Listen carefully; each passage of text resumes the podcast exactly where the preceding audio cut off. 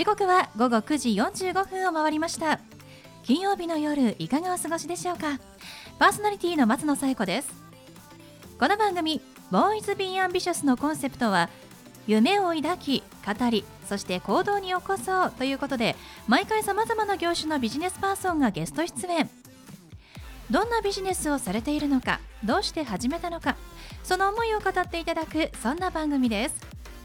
さあそして私と一緒に番組をお届けするのは柴田法務会計事務所の柴田純一先生です。先生よろしくお願いします。よろしくお願いします。あの先週新しいスマートフォン手に入れたので、モバイルスイカ登録したという話したじゃないですか、はい、実はですね、はい、2台スマートフォン持ってるんですけど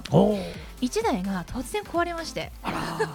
あ の去年 iPhone を落として大破させたっていう話したと思うんですけど、はい。はい、その後にですね、えー、なんか脇にショット入ったってやつね。そうなんです。エレベーターに落としたっていうその後にですね実は2台目のサブスマホも突然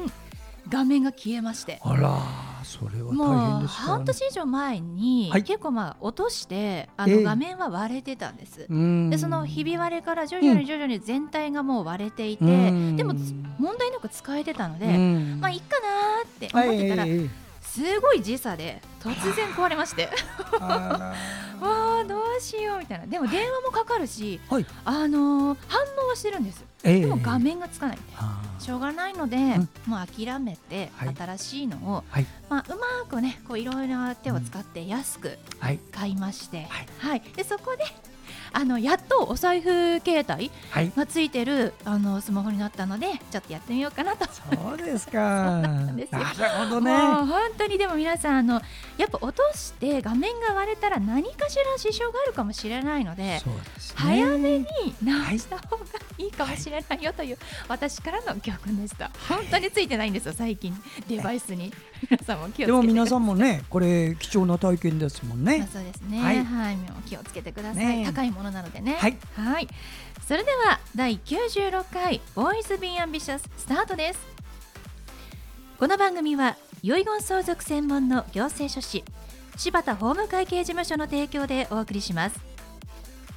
それでは先生今夜のゲストのご紹介をお願いします。はい。今夜のゲストは一般財団法人健康とアートを結ぶ会代表理事の宮島栄太郎さんです。宮島さんこんばんは。こんばんは。よろしくお願いします。よろしくお願いいたします。えー、宮島さんこちら一般財団法人健康とアートを結ぶ会ということですけれども、はい、どんな団体さんなんでしょうか？えっとこれはですねあの、えー、私がもともとあのあの絵を描いたり美術の制作活動をしてましたけどもそれである時からですねあの、えー、いろいろえー、施設を回ったりとかですね子どものイベントに参加したりとかっていうことも多かったんですけどもそういう時にあの人々の健康のことをすごく考えるようになってそれで、えー、自分がこう携わってるアートとかアート作品というものが、えー、健康の維持ですとか病気の治療とかそういうものにあのつなげるような役割ができないかなっていうことを思そういうことを考えて、えー、作った財団です。そうなんですね、はい、もう健康とアートを一緒に考えるということなんですね、はい、宮島さんご自身もあのアーティストでいらっしゃると、はい、あの芸術に関わる方でいらっしゃるんですね。はい、どんな活動してらっしゃるんですか？えっと、あのもともとは現代アートって言われるようなジャンルですね。まあ、わかりやすく言えばピカソだとか、えー、あのクレーだとか、そういう人たちを流れ組んだのをやっていたんですけども、はい、あの最近はそれに加えてちょっと自分でうさぎのキャラクターを主人公にした「マルタの冒険」という物語を作ってそれの絵本から始まって今あのアニメーションだとかの方も、えー、作ったりしてましてあとやはりあのこの私の財団のちょっとマスコットキャラクターみたいにもなってるんですけどもそれでやはりあのちょっと着ぐるみもあるんですけどね。それであのやはりあの子どもさんのイベントのあの何か手伝ったりとかそれからいろいろちょっと障害を持った方の,、あの施設の訪問だとかにちょっと生かしていただいたり、えー、ちょっとそのキャラクターも、あの軸に置きながらそのアートっていうものを、えー、その健康を維持することにつなげるというそういう活動を今しております。そうなんですね。は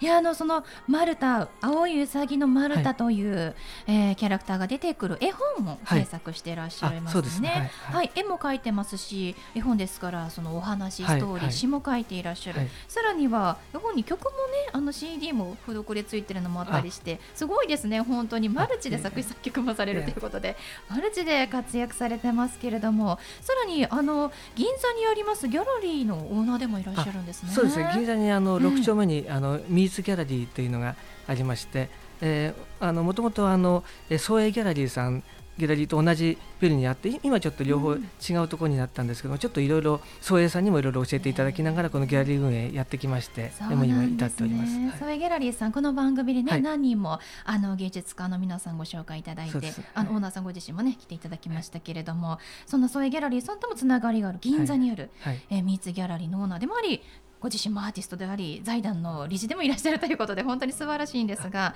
はい、あのこの一般財団法人健康とアートを結ぶ会少しねお話しいただきましたけれども、はい、こうどんな具体的にどんなあの活動といいますかをしていらっしゃるんですか、はい、今後も何か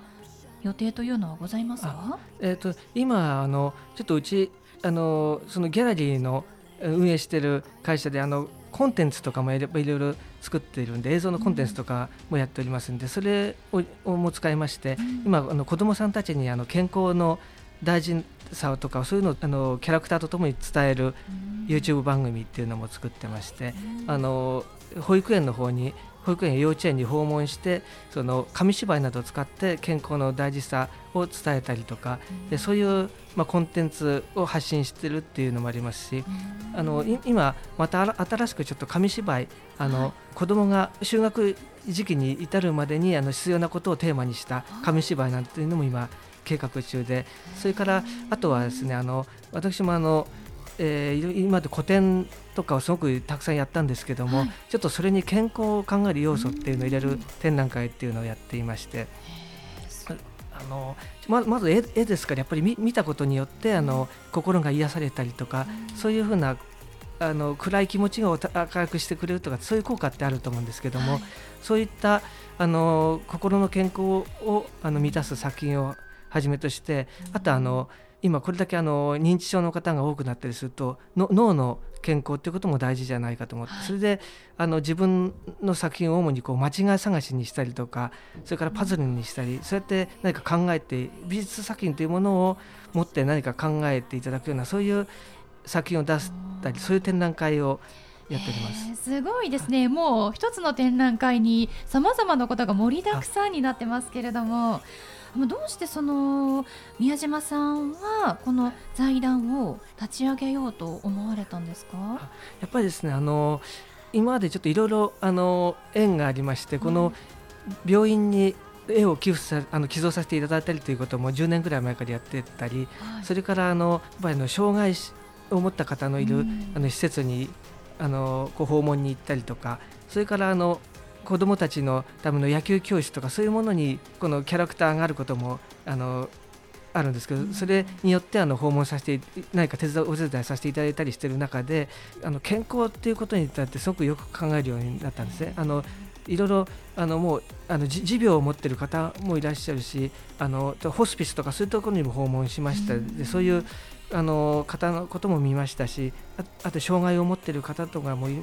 あのいましたしでそういう方々にとってやはりあの健康っていうのはやっぱりその病気をもしあったとしてもその上での健康っていうのは大事だなっていうふうに思ったり、でそれであのそれで何かアートが役立てないかなっていうことがその財団の設立動機になります。そうなんですね。はい、その宮島さんに最後お聞きしますが、はい、宮島さんの夢は何ですか？はい、そうですね。やっぱあの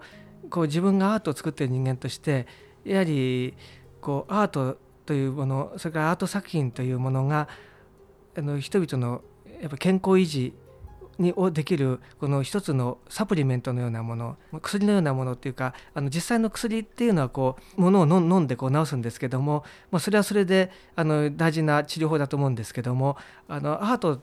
を見たり触れたりっていうことは全然体の中に何も入れなくてもこう心を健康に持っていけるじゃないか。でそういうことを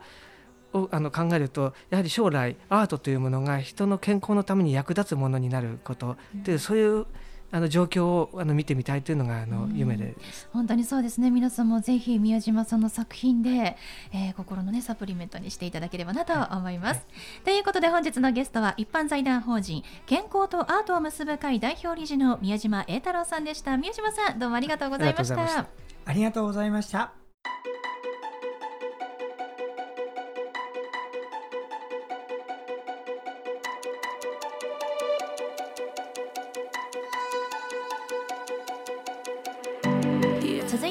柴田先生のワンポイントアドバイスです。では先生今日はどんなお話をしてくださるんでしょうか？はいこんばんは、えー、遺言相続専門の行政書士の柴田です。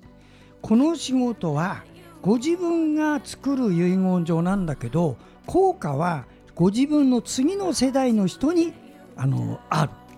つまり自分でやるけど次の次世代のためのもの。まさにこれからねシニアの方がこの目線でいろんなことをしていかないと日本は大変なことになるとよくあの言われております。私もそうだなと思っております。私も陰ながらねそういうのの応援ができるので嬉しいと思ってますよ。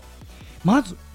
遺言を作るための作業で最初に取り掛かるのは何だ何からやるのかというところ。ここですね皆さん今日はじっくり考えましょう。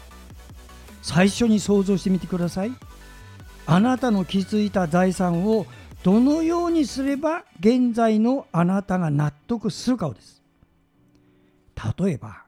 浪費癖のある長男に全財産をやっちゃうなんてなるとみんなパチンコ屋につぎ込まれるってことになるかもしれないね。そういうことを考えるとまずあなたが高齢の場合には子供が退職して年金生活に入っている場合もあるかもしれないよ。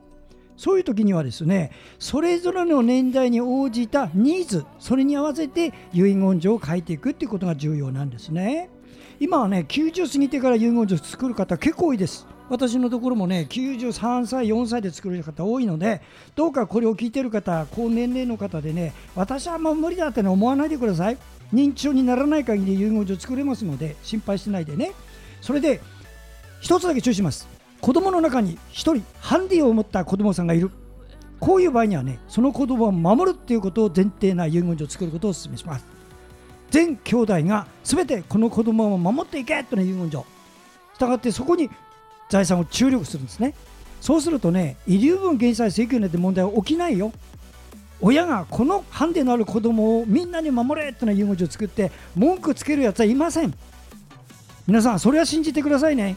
したがってそういうのをどういうのを目的に作るかをまず決める。この決める方はねマニュアルはありません。一人一人違います。したがって私はお願いします。どうか私のようなベテランの案内人を使ってあなたに一番ふさわしいやつ作りましょう。私お手伝いします。はい柴田先生の相談は電話東京03-6780-1408 6780-1408までお願いします。以上柴田先生のワンポイントアドバイスでした。先生ありがとうございました。ありがとうございました。